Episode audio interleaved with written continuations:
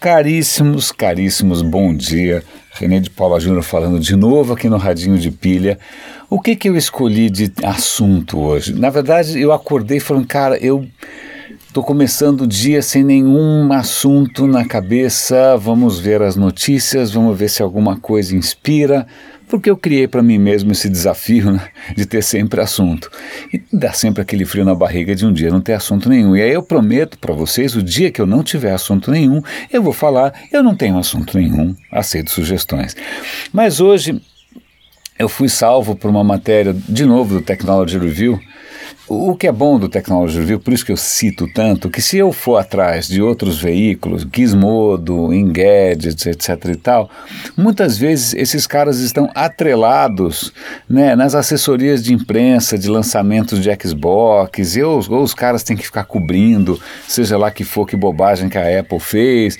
Então, o Technology Review, como é ligado ao MIT, ele, ele tem até um, né, um certo distanciamento né, desse oba-oba, então acaba sendo uma fonte interessante de inspiração para os nossos comentários aqui. E o de hoje era um artigo sobre startups.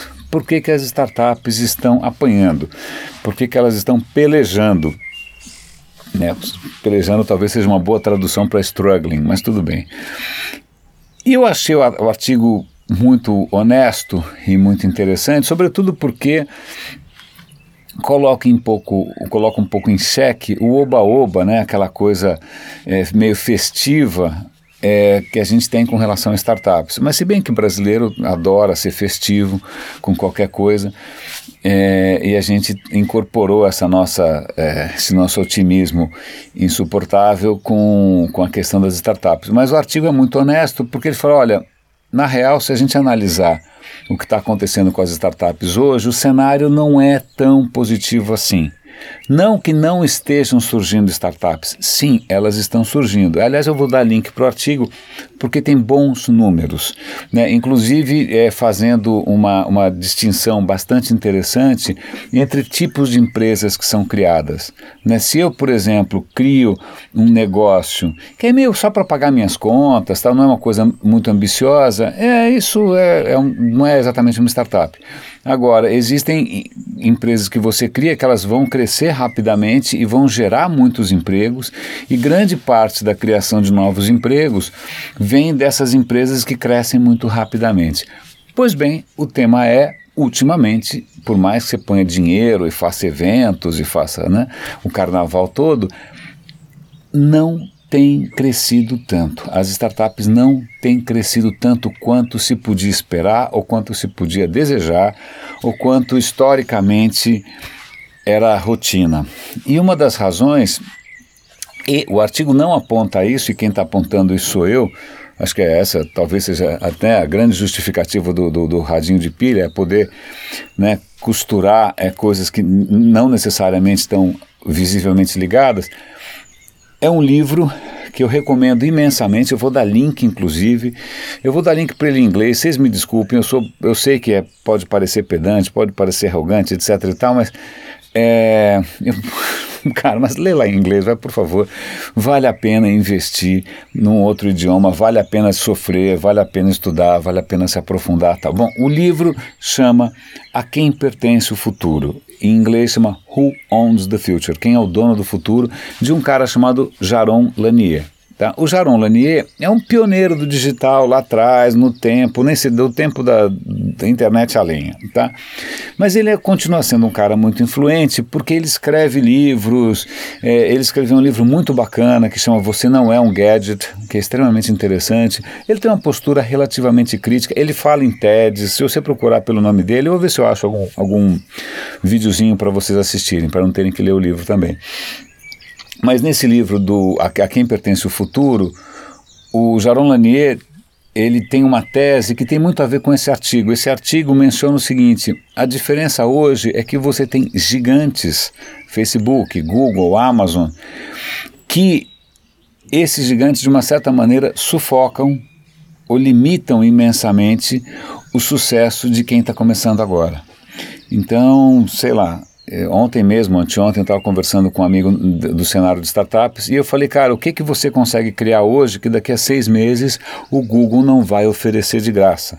Né, fazendo uma ilustração, eu fui num evento da IAB recentemente, tinha um painel é, sobre o mercado de viagens e o, o mediador era o Fernando Tassinari, tinha gente do Expedia, do Kayak, do Hotels.com e todos falando das maravilhas da personalização, seja o que for. E aí eu pedi o microfone e perguntei, gente, desculpa, o Google está lançando o Google Trips. Né? Ou se você entrar agora num celular Android e usar o Google Flights, né? eu tenho de graça um serviço que é matador. E aí, como é que vocês fazem? É, não foi uma pergunta muito é, bem recebida, claro, porque eu botei o bode preto no meio da sala. Mas a questão é essa: você tem hoje no cenário digital esses grandes players que não só têm um dinheiro virtualmente infinito né? O cara tem dinheiro para torrar e para perder o quanto quiser, como também os caras têm uma infraestrutura, recursos humanos, informações sobre os usuários que ninguém mais tem. Então, o artigo menciona isso e o Jaron Lanier usa isso como tese. Ele diz que, que o, o digital está propiciando uma concentração não só de riqueza, mas sobretudo de informação, de conhecimento que é tão brutal que isso está matando a inovação. Isso vai matar a exuberância que caracterizava o digital nos seus primórdios. Né? Eu também, juro, eu acho que, que para mim, eu sempre fui entusiasta, sempre bati no peito, sempre né, fui um evangelista dessa história de, de, de digital. Desde que surgiram esses colossos, e acho que para mim o Facebook é o, é, é o mais preocupante, sempre foi, a minha relação com a, a, tal da exuberância do digital mudou, porque eu estou percebendo que o, o, a evolução disso não é a exuberância, né, mas é o contrário disso. Né? São algumas plataformas hiperpoderosas que não é que elas vão cair no dia seguinte, né? não vão cair no dia seguinte, não tem como derrubar, porque os caras simplesmente têm muita grana. E qualquer coisa eles compram você. Então, tá aqui o artigo, é, é uma leitura sóbria, vou dar link também para o livro do Jaron Lanier, vou ver se eu acho algum vídeo do Jaron Lanier. E só para mudar um pouco de, de tópico e fazer uma coisa um pouco mais leve, eu adoro é, ciência. Adoro. A minha formação não é exatamente científica, eu fiz um tempo de engenharia, engenharia não é ciência, mas eu adoro ciência. Eu tento hoje, como tem muitos canais de ciência por aí, eu tento compensar o que eu não aprendi, o que eu não sei, me entupindo de tudo que você pode imaginar, de física quântica, matemática, etc e tal, que são fronteiras né, super apaixonantes, tem, tem N incertezas e dúvidas em questões. E aí tem um canal novo que eu gosto bastante, é um, é um físico, eles escolheram um físico assim, que é um cara que, que ele acha que ele é sexy, é muito engraçado, ele tem um vozeirão grosso assim, ele usa camiseta. E, e, ele normalmente fala sobre umas coisas bem profundas de ciência, não é disso que eu quero falar aqui. Ele fez um vídeo recentemente sobre a idade do gelo, sobre a era do gelo. A questão é: será que nós vamos entrar numa era glacial? Eu falei, pô, o cara mudou de assunto, não está falando né, de, de, de Einstein nem nada, tá falando. E aí o vídeo acaba sendo interessante porque ele mostra o seguinte: a humanidade é a humanidade que a gente conhece hoje, não tão humana assim, mas tudo bem, porque a gente deu sorte. A gente está num. O, o, a Terra, aparentemente, ela tem ciclos muito prolongados de gelo. Ciclos glaciais longuíssimos e alguns breves intervalos em que o gelo dá uma derretida e fica tudo quentinho e a vida é bela. Tá? Acontece que um desses ciclos começou, sei lá, uns 10, 15 mil anos atrás, eu não sei o número exato, que foi justamente quando a humanidade falou: opa, que beleza, tá tudo mais legal. E a gente sai da África e vai dominar a Europa, e aí, os, né, e aí a gente, a história humana para valer, com as cidades, a agricultura, a tecnologia, o diabo, tudo acontece num breve hiato, e é um hiato mesmo, em que a, o gelo recua. Tá? É, já está mais ou menos na hora do gelo começar a recuar né, é do gelo começar a avançar de novo e a gente morar todo mundo na Finlândia. Mas talvez o impacto da atividade humana, né, da indústria, do gás carbônico, da poluição de aba 4, é, tenha alterado esse equilíbrio, que a gente tem até gente falando de um antropoceno, que é uma idade geológica marcada pela presença humana ou da atividade humana e que o antropoceno de alguma maneira retarde uma próxima idade do gelo. Então é curioso, porque a gente fica naquele, às vezes, uma visão meio infantil, ah, é a natureza, nós estamos sacaneando a natureza, porque o aquecimento global, porque na verdade a natureza volta e meia extingue todo mundo. Na volta e meia, né, quer dizer, o, o estado não existe um estado default do ambiente natural. Ele congela, vai, volta. Né, é, já houve ocasiões na história do planeta em que 98% das formas de vida foi extinta, mais de uma vez.